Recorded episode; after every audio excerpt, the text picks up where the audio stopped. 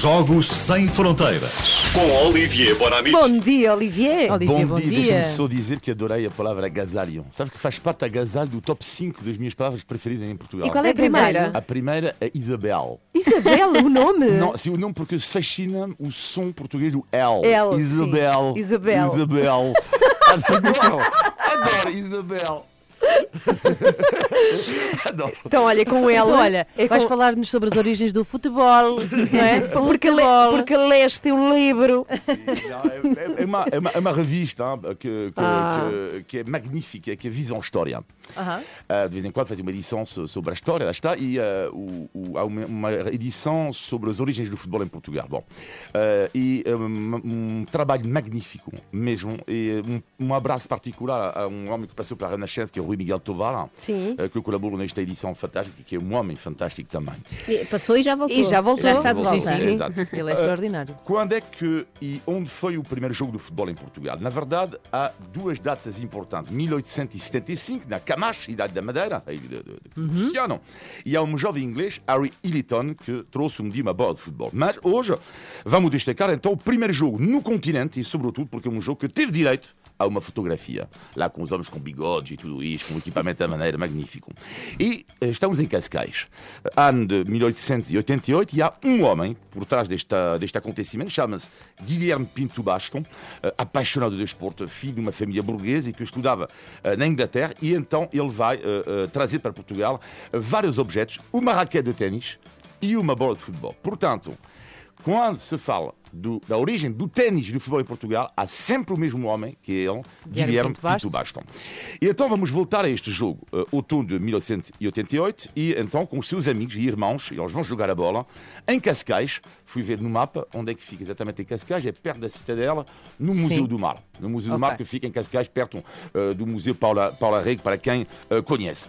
E como sabem, na altura a família real passeava imenso tempo, passava imenso tempo em Cascais, e Cascais transformou-se na altura na capital do lazer, do desporto e não só. E aliás, eu fiquei a saber, uh, nesta revista da Visão, depois fui investigar um pouco, uh, o primeiro filme português de cinema da história uh, foi feito em Cascais. Uh, também na altura do primeiro jogo de futebol. E um filme de uma duração de um minuto. Um minuto.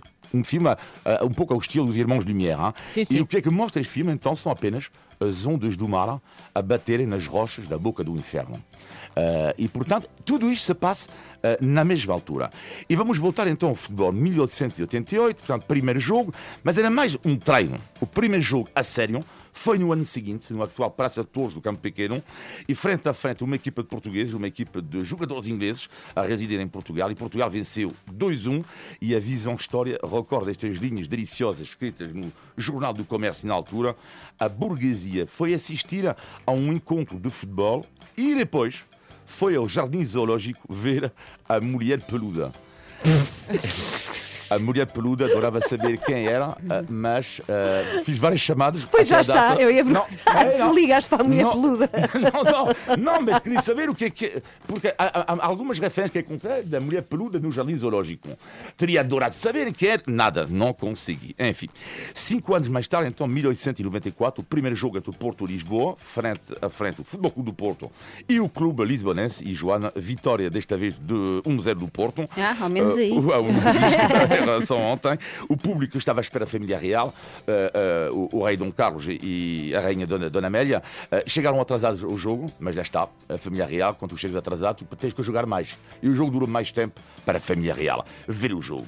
E então, nos anos seguintes, o futebol tornou-se popular e não apenas colado à burguesia. E em 1910, o melhor clube da altura, que era o Carcavelos Clube, em 1910, portanto, vai desistir do Campeonato de Lisboa, considerando que o futebol estava a se tornar demasiado sério e conflituoso, porque na Olha, altura estava na verdade. cheira a clubite. O E em vez de pararem a é não, doença. existiram. Pois é. existiram. o que é que chamamos hoje o clubismo. E para terminar, quero citar dois outros nomes que ah, nesta edição, que eu escrevi nesta edição incrível da Visão História, ah, o sociólogo José Nuno Coelho e o investigador Francisco Pinheiro, porque de facto não há nada melhor do que conhecer a história para entender o presente. Eu queria só partilhar que cometi o erro de pesquisar mulher peluda no Google e, não, É melhor não. não Não digas, não digas o que apareceu. Não vale a pena. Mas, Isa- mas tem olhos. Teve, teve... Isabel, Isabel. Isabel. À Olha, só Isabel. uma coisa antes de ires embora, porque de facto isto é fascinante. Eu dizia que estava num livro erradíssimo, numa revista, já tinhas dito, Olivier. É a revista Visão, é isso que se pode encontrar Visão- para quem tem curiosidade. Visão História. Ok, Visão História. Visão Adeus, História. Olivier, até segunda-feira. Beijinhos. segunda. Isabel. Isabel. Isabel. A sua música preferida. As histórias que contam. A informação que precisa. Está tudo aqui na Renascença. Na Renascença. A par com o mundo. Impar na música.